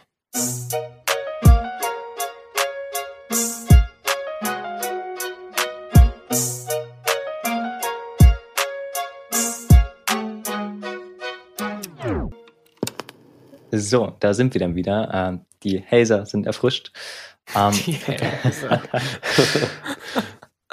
die Deltas sind wieder am Sprießen. Die Delta-Flüsse sind wieder mit Wasser gefüllt. ja, der Kreislauf ist wieder intakt. Das Dreieck steht. Wir haben uns essen lassen von irgendwelchen Tieren. Oh Mann, ey. Das ist wirklich nicht in Ordnung. Für alle Zuhörer, die jetzt da irgendwelche Erfahrungen mitgemacht haben, tut uns Oh das Mann. sehr leid. Von Tieren gegessen zu werden? Ey, äh, es kann ja auch manchmal so eine Ratte sein, die einen, an einem knabbert. Ich habe letztens gehört, dass äh, in diesem Flüchtlingsla Flüchtlingslager oder Geflüchtetenlager in, ähm, wie heißt es denn nochmal? Ähm, in wie? Moria, genau. Dass da mittlerweile so schlimme Zustände herrschen, dass die Kinder von Ratten ange, angefressen werden. Das ist so krank einfach. Oh mein Gott. Gut, das Klingt ist ein Thema ja. für sich. Was? Klingt scheiße. Ach so, ich dachte, du hast gesagt, ja, die sollen. Ja, egal. Kann vorstellen. ganz kurz, ganz kurz, äh, da muss ich, das muss ich mal sagen. Äh, ich habe schon, ich habe schon tausendmal die Erfahrung gemacht bei unterschiedlichsten Leuten, dass man bei mir immer das Gegenteil versteht. Ich habe mal ähm, bei einer Was Freundin irgendwie, einfach. eine, eine Freundin hat mal, ja, eine Freundin hat mich mal gefragt, ja, Danny, Danny, soll ich dir das erzählen? Und ich meinte, okay. Sie meinte, was? Halt die Fresse? So, nein, das habe ich nicht gesagt. Das habe ich Oh. nicht gesagt. Das ist richtig komisch. Das passiert viel zu oft. Aber naja. Ja, ja. Das ist halt das Bild, glaub- was man von man hat. Und dann, dann überträgt Ja, oh, danke schön. Ich glaube, ich glaube, es, ich glaube, es liegt daran, dass ich, äh, dass ich Sachen immer äh, sehr, sehr trocken sage. Also ich, ich sage Trocken, ne? okay, ich sage. Hast du dich gerade über lustig gemacht, dass ich D statt T sage? Ja. Das machen auch Trocken. ganz viele Leute. Trocken. Ja, okay. Okay, nun, und nun, da wir uns über meine äh, sprachlichen Fehler lustig Nee, gemacht wir wollen nicht über dich herfallen, so wie die Ratten über die Kinder in Moria. Oh Gott. Das ist nicht in Ordnung, darüber Witze zu machen. Es tut mir sehr leid. Oh. Erstmal, erstmal gleich ein bisschen Geld rüber spenden, damit man sich hier die Witze hier. Reines Gewissen. Ähm, Dass man genau. sich erlauben darf. Ja, ja. Ja, dann lass Aber uns man weiter Ach, sorry, ich wollte gar nicht husten, ich wollte mich muten. ja. Hier schneiden wir raus. Habt ihr nicht gehört gerade? Ähm, So. jetzt hat sich Danny Also jetzt- entschuldigt. Kommen wir mal wieder zum Sterben. Ja, kommen, kommen wir Zum wieder zum, Sterben. zum Tod Zu, einfach. zu Moritz. Jesus. Ähm, ja, Herz wo wir Jesus. gerade wo wir gerade mal darüber reden, wie schlecht es Leuten in anderen Ländern oder in anderen, ja, in anderen Situationen geht, äh, können wir ja darüber reden, wie toll es ist, dass man sich bei uns einfach begraben lassen kann. Aber was oft vergessen wird, Dieser Übergang. ähm, wie toll es ist, dass man sich bei uns begraben lassen kann. Aber was oft vergessen wird, ist, wie teuer ist eigentlich so ein Begräbnis. Oh. Ich habe das recherchiert und da Mhm. würde ich euch mal fragen, was schätzt ihr, wie, wie viel bezahlt man so durchschnittlich für, äh, für, ja, alles drum und dran, ja, also, ähm, Ich google das Ja. mal kurz. nein. Jetzt hast du das ganze Konzept dieser Frage Ja, ja, kaputt gemacht. Ich sag Ganz 6000 Euro. haltlos. Nein. Nein! Also mit, mit Steinchen und sowas, ja? Mit, mit, mit, Mit Steinchen, Steinchen? alles. Also Ach so. sozusagen, ja, also so durchschnittlich. Ähm, genau. 6000 Euro. Okay, Moritz? Ähm, ich hätte irgendwie, ja, Zu 12 Euro. ich, ja. äh, ich hätte jetzt, ich hätte jetzt so, glaube ich, äh, mir kommt halt drauf an, was man möchte. Also wenn man jetzt so einen schönen, wunderbaren Durchschnitt, Grabstein hat- Durchschnitt. Durchschnittsalter, ja. Achso, ähm, habe ich zugehört. Ähm, ich würde sagen, keine Ahnung, jetzt würde ich gerne irgendwie 10.000 sagen, weil es ja wahrscheinlich recht viel ist. Ähm, aber von früher hätte ich jetzt vielleicht so gesagt 3.000, 3.500. Was kannst du dich jetzt entscheiden, ob 10.000 oder 3.500? 3.000 ist weit 3.500. okay, also die Antwort ist 7.930 Euro. Also Oh, durchschnittlich um 8.000 Euro. Ähm, Oh und Mann, tatsächlich reicht, ja, ihr könnt erstmal kurz, kurz einen Senf dazugeben. Ja, also ist, das ist halt, noch sagen, was das ist, das ist ja eine Frechheit. Also, Das ist eine Frechheit. also, Also, sorry, aber, Aber wie du auch mit 6.000 Euro rechnest, Warum aber bei 8.000 Euro ist dann Frechheit. nein, nein. ich finde auch 6000 schon. Also, kann ich nicht mal, kann ich nicht mal umsonst sterben oder was? What the fuck? Warum kostet das so viel? Also, ich finde, das ist, also, also, wenn es eine Sache geben sollte, die vom Staat bezahlt werden sollte, dann ist es doch das Begräbnis. So. Was passiert denn mit einem, wenn man das nicht bezahlt? Mm, Ich glaube, man kann verschiedene, ähm, also ich glaube, es gibt halt auch die Möglichkeit, so relativ billige, also das führt jetzt relativ weit, aber erstmal grundsätzlich ähm, äh, gibt es auch die Möglichkeit, glaube ich, vom Staat da Unterstützung zu, ähm, ja, zu ver zu verlangen oder Ja. zu erbitten, dann Antrag zu stellen. Mhm. Ähm, da sind wir wieder ein bisschen beim, beim Thema Hartz IV und so, ne? Aber ähm, wenn die nicht arbeiten, haben die sich das auch nicht verdient. Nicht, nicht verdienen, gut zu sterben. nee, Quatsch. ähm, nee, aber äh, es gibt auch halt die Möglichkeit, äh, es reicht nämlich die Spanne, um jetzt mal kurz aufzusprechen zu kommen, die Spanne für ein Begräbnis von den Kosten reicht von so um die 2000 Euro bis zu 12.000 Euro. Äh, das kommt halt darauf an, ob man, wie gesagt, halt einen Grabstein haben möchte, ob man äh, zum Beispiel ein tiefer gelegtes Grab haben möchte, das halt noch wer anders reinpasst, ähm, ob man, äh, ob man sozusagen eine Urnenbegräbnis hat oder ähm, sozusagen mit einem Sarg. Das sind halt alles verschiedene Formen, die unterschiedlich teuer sind. Und so ein anonymes Grab, einfach nur auf der Wiese, wo wirklich kein Name dabei steht, einfach nur so kleine Grünfläche, das sind schon 2000 Euro. Ähm, und das ist wirklich krass, man krass. unterschätzt, wie, wie teuer das ist. Ähm, Ja. und tatsächlich muss man Teil äh, des Geldes, äh, es kommt auch darauf an, in was für einer Kommune man lebt. Ähm, nämlich, man muss tatsächlich auch Geld an die Kommune, in der man lebt bzw. gelebt hat, glaube ich. Oder dort, wo man sich begraben lässt, das weiß ich nicht genau. Ich glaube, aber da, wo man stirbt, ähm, muss man ähm, Geld äh, an die Kommune bezahlen. Und wenn man in einer teuren Kommune lebt, dann können das halt schnell auch ein paar tausend oder ein paar hunderte Euros sein. Und eine andere Kommune ist einfach billiger zu sterben. Also das Hm. ist crazy. Also es kommt auch darauf an, wo man, wo man stirbt, einfach wie teuer das dann ist. Krass. Ähm, ja. Ja, und das ist echt äh, crazy. Da kann ich, ähm, wenn ihr euch mal tiefergehend dann beschäftigen möchtet, ähm, also jetzt für die Zuhörer, aber auch für euch, äh, zwei, äh, einen Podcast sehr empfehlen. Und zwar ähm, heißt der Podcast äh, So ist das Leben als. Und da sind immer ist eine äh, junge Dame, ein junger Mann, der, die sich halt immer mit einem bestimmten Berufsfeld beschäftigen und dann eine Person aus dem Berufsfeld interviewen. Und genau, der Podcast, wir können auch gerne verlinken in der Beschreibung, so ist das Leben als Bestatter. Und da spricht der Typ halt darüber, wie teuer das ist und was es da für Sachen gibt, auf die man achten muss. Und das ist wirklich sehr, sehr interessant. Ähm, genau. Mhm. Kurz, kurz dazu als inhaltlicher Einwurf. Und dazu passend, äh, würdet ihr euch lieber äh, sozusagen einäschern lassen oder lieber Standard, äh, sozusagen, oder was ist Standard, aber halt so Sargbegräbnis? Äh. äh, genau, also ähm, dann lege ich einfach mal los. Ähm, von mir Leg aus, los. da, also ich will nicht viel sagen wollen, ist einfach nur, weil Ich will gegessen werden. Oh. Entschuldigung. Das ist wirklich nicht in Ordnung. Ähm, nee, bei mir ist so, ich, ähm, Urne. Also definitiv. Ich, ich stelle mir das so komisch vor, wenn ich so ein Grab mir erstelle und dann äh, liege ich darunter und nach einem Jahr oder sagen wir mal nach zehn Jahren äh, ist sowieso nicht mehr so viel von mir da übrig, außer ein paar Knochen. Äh, und dann steht halt nur das Grab irgendwie über so einen Fleck Erde und äh, deswegen frage ich mich halt Mhm. irgendwie, warum es dann ein Grab gibt. Ähm, und so eine Urne ist halt einfach sehr viel, ähm, es nimmt nicht viel Platz ein, ist halt Mhm. einfach sehr, sehr ähm, auch privat. Und so weiter und das ist auch kein großes Hackmack und so. Sondern da Das ist chilliger einfach. Also, du nee, so also- Personal Space. nee, nee, also ich meine einfach, ähm, aber vom Gefühl her ist das einfach weniger opulent und einnehmend und weniger Tamtam, ähm, sondern einfach halt schlicht und minimalistisch und das gefällt mir. Mhm. Äh, du kannst aber auch eine Ohne in ein großes Grab reintun, ne? Also du kannst auch. Achso, ähm, genau, also ich meine jetzt, äh, ich habe jetzt im Kopf immer bei einer ohne, dass man das halt in so eine Mhm. Wand reintut. Ähm, das meine ich jetzt. Also genau, wahrscheinlich kann man es auch in die Erde reinmachen. Ja. Ja. Alles gut. Äh, ist, inter- also ist ein interessantes Thema. Äh, Danny. Ich, ah, ich, das, ich weiß es nicht. Wahrscheinlich, also jetzt spontan, ich würde mich gerne, glaube ich, eher einäschern lassen und dann irgendwo so verstreut werden, so ein bisschen. Glaube ich, das klingt so, ganz so cool. eine Meeresbestattung, so in der Art? Oder im Wald? Ja, eher so, eher so, dass ich so als meinen letzten Willen irgendeinem Kumpel, der nicht viel im Leben zu tun hat, die Aufgabe gebe, geh mal nach Neuseeland, geh mal nach in die Das das ist voll die gute Story für einen Film. Ja, ja, Ja, ich wollte auch schon gerade sagen, so das So war überall- ein Abenteuerfilm. überall ein bisschen Danny raspeln sozusagen. ja. Und dann äh, bin ich, glaube ich, ganz glücklich. Ja, wenn ich den halt eine noch ein bisschen Serie, bei Laune die halte. sich mit der, Entschuldigung, dass ich dir so reingrätsche, aber eine Serie, mach die mal. sich damit be- beschäftigt, äh, äh, oder die auch dieses Ohn- Ohn-Thematik und dass man die so mit sich nimmt, äh, ist äh, End of a Fucking World oder so. The Ah. End. Ja. The End of a fu- Fucking World. Ich glaube, da Hm. in der Staffel 2 müsste das sein, wo äh, diese ohne eine relativ große Rolle spielt. Sehr, sehr interessant, wie die das da einbauen. Aber das wirklich jetzt nur sehr am Rande. Ähm, also, ja, aber eine klasse Serie, nebenbei Ja. Ja. Also du willst verstreut werden, Danny, habe ich das richtig verstanden? Von irgendeinem Ja. Kumpel, der viel zu tun hat. Eigentlich will ich nur irgendjemanden nerven, sozusagen. ja. Ey, dir ist schon klar, wenn du jetzt in den nächsten Wochen oder Tagen, irgend Monaten stirbst, ähm, ist das der Anhaltspunkt, ne, für, für, für deine Familie. Also auch für uns alle. also, warum, was war die, warum, warum, ja, schon, warum ist er gestorben? Ja, so.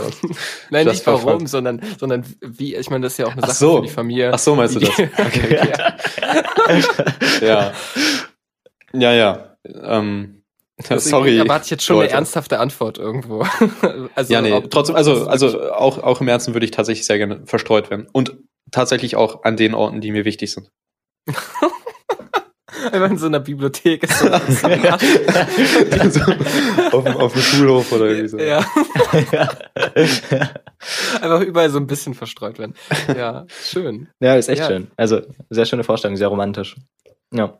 Ähm, ich tatsächlich bin gar kein, also ich war nie ein Fan von Ohnen. Ich fand, ich weiß noch, als ich als Kind, ähm, also ich finde Feuer und so cool, okay, äh, daran liegt's nicht. Ich habe auch keine Angst, verbrannt zu werden. Also ich glaube nicht, dass man dann irgendwie, keine Ahnung, weg ist oder so oder dadurch sich irgendwas verbaut im Himmel. Äh, das leitet vielleicht auch ein bisschen zum Thema Jenseits über. Dazu kannst du ja gleich noch ein bisschen was erzählen, Moritz. Mhm. Ähm, aber äh, ich tatsächlich bin eher also ich fand es schon immer komisch als Kind. Ich fand es irgendwie weird, dass da einfach so kleine Wände sind und vor allem, das hat ja auch wenig mit Grünflächen zu tun. Jede Ohne war ja immer so, wie du es meintest, so in der Wand und dann war da so Stein und so und ich mag das nicht. Ich bin Mhm. eher so ein Fan von diesem grünen Ding.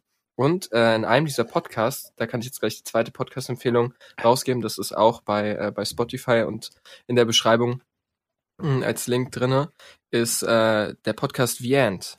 Äh, da spricht ein äh, Bestatter mh, mit verschiedenen Leuten über den Tod und stellt eben auch Fragen, wie würdet ihr euch, also wie würdest du gerne begraben werden oder beigesetzt werden? Und ähm, da gibt es zum Beispiel in Folge 9 äh, interviewt er Fitzek, den äh, Kriminalroman-Autoren, und in Mhm. Folge 2 einen äh, ja, bekannten Musiker, nämlich äh, den Sänger, glaube ich, von H-Blocks.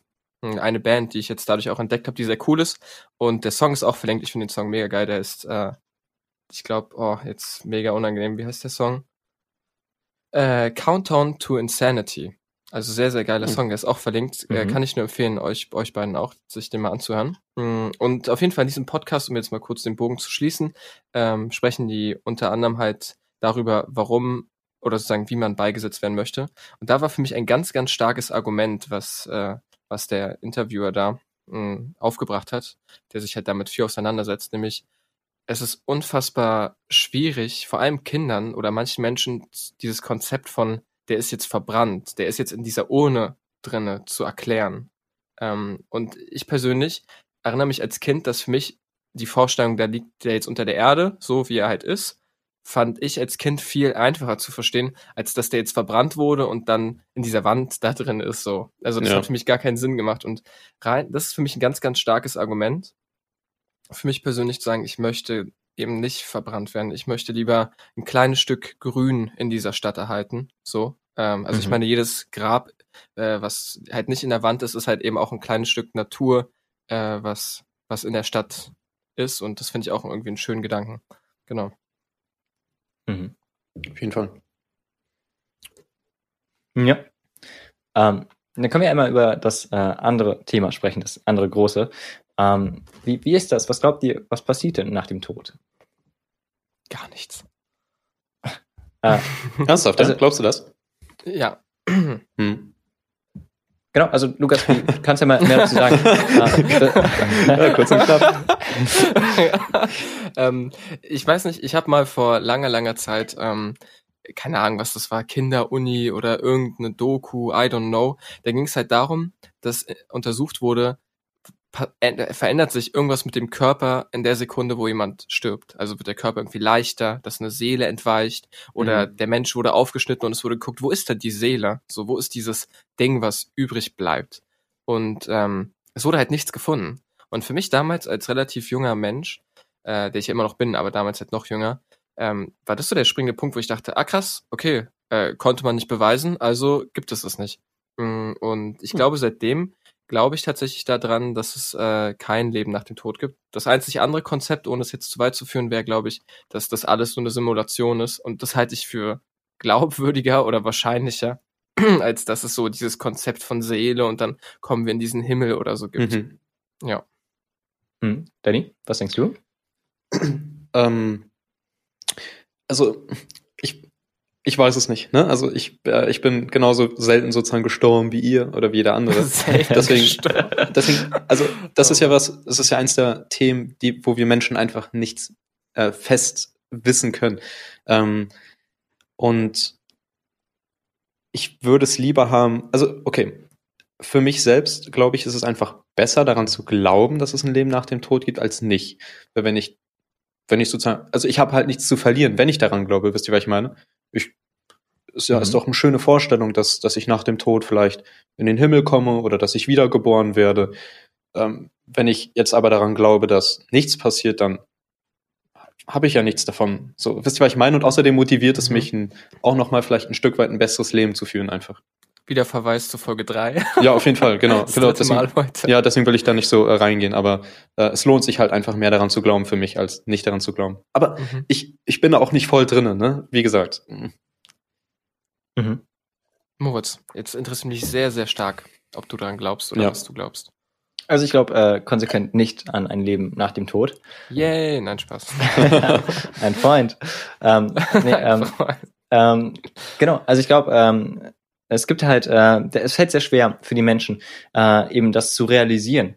Ähm, weil nun mal der Mensch, äh, wenn der das denken würde, wenn die Mehrheit der Menschen psychologisch einfach im Gehirn ganz salopp und einfach realisieren würde, haha, wenn ich sterbe, dann bin ich einfach weg, ähm, dann würden, glaube ich, viele Menschen einfach sehr sinnlos durchs Leben gehen und im Endeffekt würde das die Evolution so ein bisschen äh, ja zurückschrauben. Und ähm, dementsprechend vermute ich, dass einfach äh, der Mensch so einen Hang dazu hat, eben an, an ein Jenseits zu glauben und so weiter, weiter. Weil, Danny, wie du schon beschrieben hast, das führt eben dazu, dass man eben mehr Lebensfreude hat und eben mehr mhm. Motivation hat und dementsprechend dementsprechend man eben auch aktiver lebt und das eben natürlich dann durch die Evolution äh, mehr bevorzugt wird, weil du dadurch eben äh, mehr Beute jagst zum Beispiel, weil du häufiger Sex hast oder was auch immer, weil du dich häufiger fortpflanzen kannst und deine Gene ja. somit weitergegeben werden.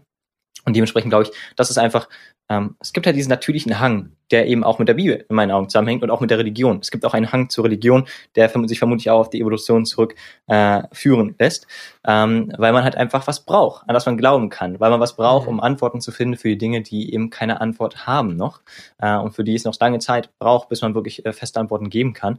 Äh, und dementsprechend muss man sich so ein bisschen so eine Fantasiegeschichte erzählen. Das Sorry. Sag du? Hm? Ja, ist gut. Sag du. Äh, das das, das finde ich so interessant, weil du das gerade sagst, weil wir, wir haben das ja wirklich seit, äh, seit dem Urmensch letztendlich gibt es ja eine Art von Religion, ob das jetzt Schamanismus ist, ne, oder dieser, dieser, diese Naturreligion. Ähm, mhm, genau, Sonne mhm. und so weiter. Genau, genau. Ich, ich finde das ich finde das so interessant, dass das scheinbar etwas so Menschliches ist, dass das so tief in unserem Unterbewusstsein verankert ist, dass wir, ähm, dass wir, ich weiß nicht, dass wir etwas Höheres sehen sozusagen als uns selbst oder etwas, mhm. was nach uns kommt sozusagen. Ähm, und ich will das irgendwie mhm. nicht einfach so äh, weg, also ich will das nicht so zur Seite schieben und sozusagen sagen, na gut, das ist unwissenschaftlich, weil mh, hm, für mich gibt es so Dinge, die sind einfach nochmal irgendwie wahrer als Wissenschaft, dadurch, dass sie unglaublich tief in unserer evolutionären, sozusagen in unserem äh, Nervensystem sozusagen eingebrannt sind. Ähm, deswegen glaube ich, mhm. dass da ein Stückchen mhm. Wahrheit drin liegt. Das ist ein sehr, sehr wichtiger Punkt, den du ansprichst. Ich glaube, das ist halt äh, eine Sache, die zum Beispiel auch Harari in seinen anthropologischen, also Harari ist ein Wissenschaftler aus Jerusalem, mhm. der, ähm, oder genau aus Jerusalem, der ähm, halt sozusagen viele anthropologische Bücher geschrieben hat und sich eben auch damit auseinandergesetzt hat, was macht den Menschen aus. Und eine Sache, die er immer wieder erwähnt, ist, dass wir Menschen sozusagen an abstrakte Konzepte glauben können. Also zum Beispiel daran, mh, hm, was ist zum Beispiel äh, Google, ja. Also Google ist ja auch dieser Glaube an diese Marke, an dieses Unternehmen, aber auch irgendwie dieses Konzept von einem Staat, von einer Rechtsstaatlichkeit, aber auch von einer Religion.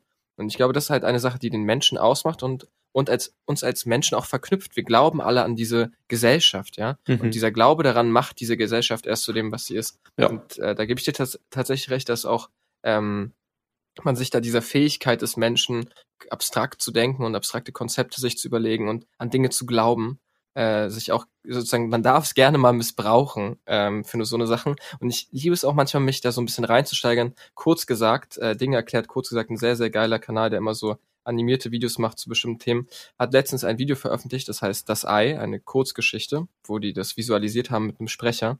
Hm, können, können wir auch mal verlinken, äh, wo genau so eine Theorie aufgemacht wird, wie könnte ein Leben nach dem Tod aussehen, wo es auch um Wiedergeburt geht. Und ich finde es auch sehr, sehr schön, daran dann zu glauben. Und manchmal berührt mich das auch unfassbar. Ähm, aber irgendwie so richtig kann ich das nicht in mein, in meine, mein echtes Glauben, mein wirkliches Ich überführen. So. Mhm.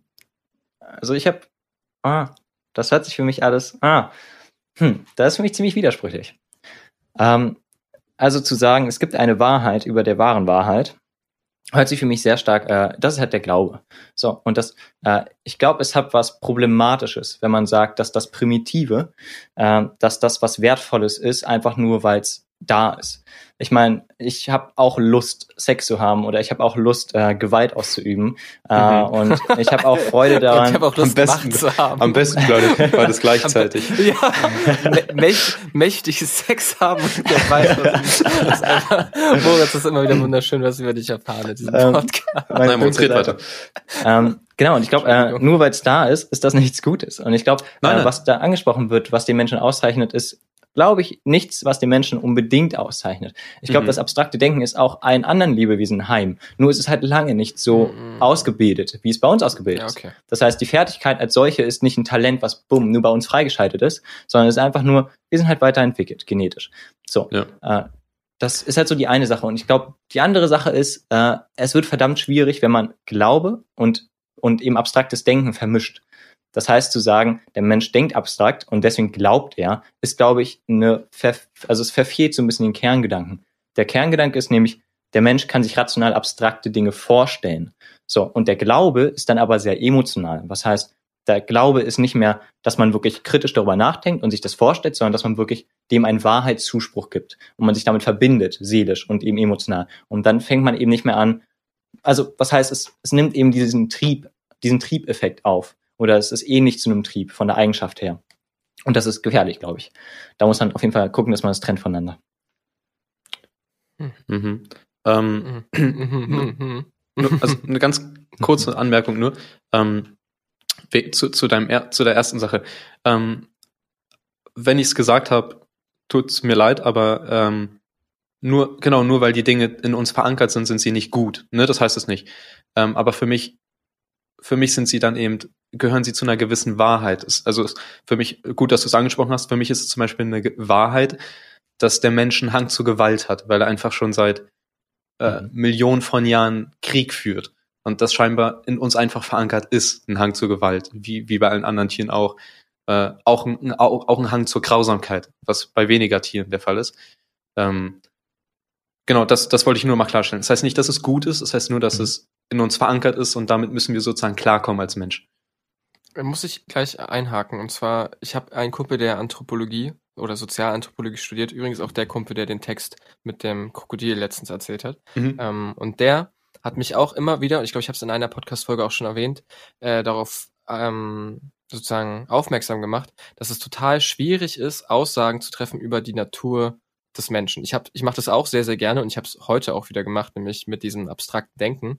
Ähm, aber ich glaube, man muss immer äh, sich dessen bewusst sein, dass sozusagen eine Definierung des Menschen auch immer bedeutet, dass man sozusagen irgendein festes Bild hat, an dem man festhängt, was dann wieder sehr unflexibel wird, ähm, was eigentlich schade ist, weil ich glaube, eine Sache, die dem Menschen eben auch vorbehalten ist, und jetzt definiere ich den Menschen schon wieder, was ein bisschen widersprüchlich erscheint, aber äh, ich versuche äh, das mal sozusagen so drum zu drehen, dass der Mensch halt auch flexibel ist, wie er ist und ähm, sozusagen natürlich, ich weiß nicht, ob ein Krieg auch unbedingt immer ein Beweis dafür ist, dass der Mensch Mensch grausam ist.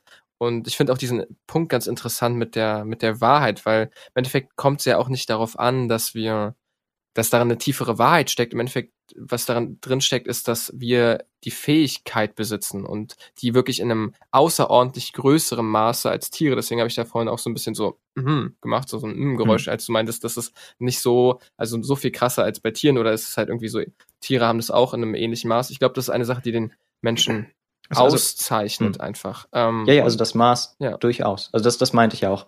Äh, aber mir ging es halt um den, es gibt immer im Kopf, ähm, gibt es diese Tendenz, vor allem in älteren Schriften, dass man immer sagt, der Mensch ist eine andere Art, der Mensch ist getrennt vom Tier. Ja, aber das ist ja, ja nicht. Also der Mensch ich mein, ist in allem, gut. was er ist, total ähnlich zum Tier. Ja, Alles ist gleich. Damals, damals wusste man es ja auch teilweise einfach nicht besser, ne? Also dass der Mensch äh, und der Affe ja, gemeinsame also, Vorfahren haben. Das war auch durch den Glauben ja auch katalysiert. Ja. So. Ähm, zum, zum Thema, äh, dass man Menschen allgemeine, sozusagen, dass man den allgemeinen, äh, allgemeine Dinge zuschreibt. Ähm, ja, es, natürlich ist es schwierig und äh, ich wollte, ich will damit auch nicht sagen, dass der Mensch nicht dazu in der Lage ist, Frieden zu führen. Aber ähm, es ist eine, es ist eine deutlich spannendere Frage, sozusagen, die Frage, wie können wir denn überhaupt Frieden führen, äh, anstelle von der Frage, warum schlagen wir uns nicht eigentlich einfach die Köpfe ein? Weil, ähm, wenn wir zum Beispiel uns Schimpansen anschauen, das ist, als ich das äh, erfahren habe, das hat mich schockiert. Äh, wir Menschen haben uns vor acht Millionen Jahren, ähm, also unser gemeinsamer Vorfahren von den Schimpansen und uns Menschen, das hat sich vor ungefähr acht bis neun Millionen Jahren getrennt. Und getrennt. Äh, na, wie nennt man das? äh, auf, aufgetrennt? Ja, naja, also. nee, nee, nee, alles gut. Das war nur das okay. D wieder. Das war wieder Achso, also, sorry. Ähm, ja, wir haben uns halt in verschiedene Richtungen entwickelt. Und ein Verhalten, was bei Schimpansen äh, zu, zu verzeichnen ist, ist, dass sie Krieg führen. Äh, also die führen richtige Clan-Kriege und nicht nur mhm. geh, geh raus aus meinem Revier, sondern ähm, die reißen sich wirklich Arme und Beine raus. Die, und die reißen sich die aus ähm, und sie ähm, es gab eine Forscherin, sie, sie hat sogar, ähm, also das, das, äh, das verlinke ich auch auf jeden Fall. Äh, sie hat mehrere Jahre gezögert, ihre Ergebnisse raus zu, äh, äh, zu präsentieren zu der Öffentlichkeit, weil sie einfach Angst hatte. Ähm, sie hat beschrieben, wie ein Schimpanse dem vorherigen Anführer ähm, Blut aus dem Schädel getrunken hat. Ähm, das sind unglaublich grausame Wesen. Äh, genau, das ist halt ein Indiz dafür, dass, dass schon unser gemeinsamer Vorfahre von acht bis neun Millionen Jahren dieses Verhalten nicht fremd war, sozusagen. Mhm. Und wir Menschen machen das ja heute noch scheiße sein, ne, grausam sein. voll sowas. Blut aus Köpfen trinken und so. Das ist richtig Auf jeden Fall. Ding. Ähm, nee, aber das führt ganz gut nochmal zu dem Punkt, den Moritz ganz stark gemacht hat. Und zwar, inwieweit mhm. lässt man sich von diesem triebhaften, äh, sozusagen, oh ja, ich glaube, leiten oder inwieweit nimmt man sozusagen dieses positive, diesen positiven Aspekt daraus, ähm, wir mhm. haben die Fähigkeit, abstrakt zu denken, aber äh, ich finde es eben, diese Fähigkeit darf meiner Meinung nach auch dafür missbraucht werden, um sich glücklich zu fühlen. Das machen wir jeden Tag. Und ich glaube, an Jenseits zu glauben oder an das Leben nach dem Tod, an Wiedergeburt, was auch immer, mhm. ähm, ist schon irgendwo legitim, vor allem auf dieser privaten, individuellen Ebene. Ich finde es halt schwierig, wenn ein Staat das vorschreibt oder so, ähm, aber vor allem im privaten Sinne, glaube ich, kann man das schon äh, Leute daran bestärken, da eine gewisse ja, Absolution oder Ruhe äh, zu finden durch mhm. den Glauben daran. Ja, ja, also natürlich. Die Frage ist halt vielmehr, äh, wie wahrhaft möchte man denn denken äh, und was ist der Wahrheitsanspruch für sich individuell. Wenn man eben, wie Denno du das jetzt ja äh, betont hast, wenn man sagt, das ist okay, dass man am Ende eben sich so leicht belügt, um glücklich zu sein, dann ist das schön. Dann mag ich das auch gar nicht abstreiten. Und ich sage auch gar mhm. nicht, dass jetzt jeder Mensch nicht mehr dran glauben darf, an Jenseits oder eine Religion oder irgendwas. Ähm, ich sage nur, für mich selbst möchte ich das halt nicht. Für mich selbst möchte ich gerne denken, so dass ich halt wirklich die Wahrheit da ja, habe. Auf jeden und Fall. Dass ich ja. objektiv denke und mir nicht irgendwas einrede, weil ich dann irgendwie eben, haha, glücklicher bin, aber ich eigentlich in der Lüge lebe. Die Frage ist ja, was ist die Wahrheit? Und die Wahrheit ist ja häufig für uns das, was ja gerade wissenschaftlich am wahrscheinlichsten scheint. Natürlich gibt es mhm. Gesetze, wissenschaftliche Gesetze, die irgendwie äh, ziemlich sicher richtig sind. Also, was heißt ziemlich sicher? Also so Erdanziehung und so Sachen da. Ja, Naturgesetze sind da. äh, die sind einfach da. Aber viele äh, Dinge in der Wissenschaft sind ja auch einfach Hypothesen, äh, wo die halt gerade sich durchsetzen, weil sie wahrscheinlicher klingen ähm, als andere. So und ähm, mhm. zum Beispiel irgendwie geht mir dieser Gedanke nicht aus dem Kopf. Ich habe es vorhin schon mal einmal angebracht, dass die Wahrscheinlichkeit viel höher ist, dass wir in einer Simulation leben, als dass wir alle wirklich auf diesem Planeten sind. So und ähm, das ist für mich tatsächlich, da würde ich tatsächlich gerne mal eine ganze Folge mit euch drüber sprechen über diese ganze Theorie und was das bedeuten könnte. Ja. Also als Gedankenexperiment. Mhm. Ähm, aber wenn man sozusagen das jetzt als sehr oder das Wahrscheinlichste glaubt, und das macht man ja häufig in der Wissenschaft, dann müsstest du ja eigentlich daran äh, glauben auch, oder? aber Weil das, das ja am wahrscheinlichsten, am wahrscheinlichsten wahr ist. Doch. Weil die, also sozusagen, es kann ja nur eine echte, reale Welt geben und äh, sozusagen unendlich viele simulierte Welten. Also so ist ja, wenn man die Wahrscheinlichkeiten gegenüberstellt. Ähm, und die Wahrscheinlichkeit, dass wir in einer simulierten Welt leben, ist unendlich viel größer, als dass wir in der einen echten Welt leben. Und sozusagen das Einzige, was sozusagen mir jetzt mit meinem Alltagswissen dem Ganzen widersprechen könnte, ist, dass es nicht möglich sein könnte, eine Welt zu simulieren. Ähm, das ist so das Einzige, was dem widersprechen könnte. Aber wenn es möglich ist, eine Welt zu simulieren, dann ist die Wahrscheinlichkeit viel höher, dass wir in einer Simulation leben ähm, und simulierte Menschen sind, als dass wir echte Menschen sind. So von der Wahrscheinlichkeit her. Glaube glaub ich. Aber, aber wo, wo, also, wo kommt die Wahrscheinlichkeit her? Was für Belege gibt es da, die das wahrscheinlicher ich hab, machen? Ich habe zu schnell gesprochen gerade. Also es gibt natürlich keine Belege dafür. Also es ist jetzt nicht so, dass du jetzt irgendwie so, ein, so die Knallgasprobe für die simulierte Welt machen kannst. Ähm, aber also sozusagen, es geht darum, dass man guckt, ähm, was gibt es für Verhältnisse. Und es kann nur eine reale Welt geben, ja. Alle anderen Welten wären dann theoretisch simuliert. Aber du kannst unendlich viele Welten simulieren. Da gibt es ja keine Begrenzung. Und deswegen ist sozusagen das Verhältnis eine reale Welt gegenüber unendlich vielen möglichen simulierten Welten. Und die Wahrscheinlichkeit ist deswegen unendlich viel höher, dass wir in einer simulierten Welt leben, als dass wir in dieser einen realen Welt leben ich finde es problematisch, wenn man daran glaubt, weil plötzlich ist dann alles sinnlos. Wie gesagt, das ist eine Folge für sich, aber ähm, wenn man immer der Wissenschaft vertraut, dann müsste man ja theoretisch das, was am wahrscheinlichsten ist, auch in dem Fall anfangen zu glauben oder als Wahrheit zu sehen. Und ich finde, da sind irgendwo die Grenzen der Wissenschaft auch. Für mich persönlich. Okay, also ich bin davon nicht so überzeugt. Ähm, was, was, was überzeugt dich da nicht? Na, weil äh, die Wahrscheinlichkeit ist für, also wenn man was nicht weiß, dann ist die Wahrscheinlichkeit für die Existenz von einer bestimmten Möglichkeit äh, genauso wahrscheinlich wie die Wahrscheinlichkeit bei allen anderen Dingen. Äh, dementsprechend ist es äh, unbemessbar, wie wahrscheinlich es ist, wenn man nicht irgendwelche Belege hat, die zeigen, es gibt eine Tendenz in diese Richtung. Ähm, durchaus kann man versuchen, durch Gedankenexperimente und durch Argumentationen äh, das eine logisch erscheinen zu lassen. Ähm, aber am Ende des Tages äh, gibt es keinen Beweis in irgendeine Richtung, die was zeigt, wo die Naturgesetze herkommen, was zeigt, was nach dem Tod passiert ähm, und so weiter. Was heißt, äh, am Ende des Tages kann es alles sein. Es kann ein Gott sein, es kann einfach nur eine Energie sein, es kann äh, eine, ein Kollektiv sein. Vielleicht gehören wir alle einem großen Wesen an. Vielleicht ist die gesamte Erde und jede Materie äh, einfach nur ein großes Eines.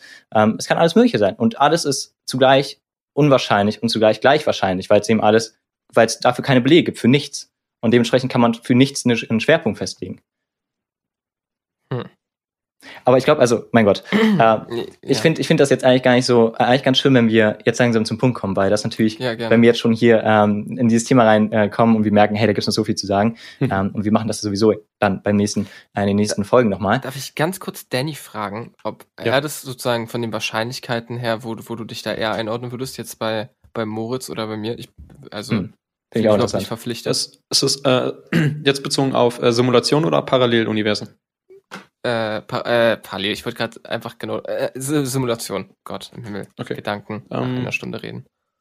Ah, Ich weiß es nicht. Ich weiß es wirklich nicht. Ähm, das ist, ich, das geht für mich sozusagen zu sehr über meinen menschlichen Verstand hinaus. Und Mhm. wie gesagt, es gibt Dinge, da kommt man, bin ich der Meinung, mit Wissenschaft einfach nicht so richtig voran. Ähm, deshalb, deshalb enthalte ich mich da.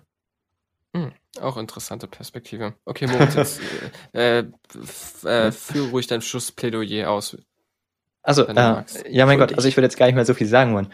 Ähm, ich hoffe natürlich, dass ihr als Zuhörer ähm, irgendwas mit dem konntet und das genießen konntet. Ähm, falls ihr interessiert seid, eben das letzte Thema, was ihr am Ende noch aufgekommen seid, folgt uns weiter und äh, ihr werdet es dann irgendwann mal nochmal in voller Länge hören. Ähm, perfekt. Da würde ich jetzt gar nichts mehr dazu ergänzen wollen. Ähm, ich wünsche euch dann noch beim, also wa- wann auch immer ihr euch das anhört, äh, noch einen schönen Tag äh, und tschüss von mir. Ich habe noch eine ganz kleine Ergänzung. Und zwar nächste Woche gibt es keine normale Folge geben, sondern in der nächsten Woche äh, reflektieren wir nochmal alle bisherigen Folgen. Und äh, also die ersten fünf und machen so eine kleine, ja, so ein kleines Staffelfinale, wo wir nochmal drüber reden, was haben wir gelernt, was, wo haben wir uns ja ausgetauscht und so weiter. Äh, also da könnt ihr auf jeden Fall auch gespannt sein auf die nächste Folge. Definitiv. Und äh, ich habe eigentlich nichts zu sagen. Ich weiß nicht, warum ich überhaupt gerade irgendeinen Mucks gemacht habe. Das Hat mir sehr viel Spaß gemacht heute, die Folge. Und ich Ja, hoffe auch. auch natürlich, ihr hattet Spaß beim Zuhören.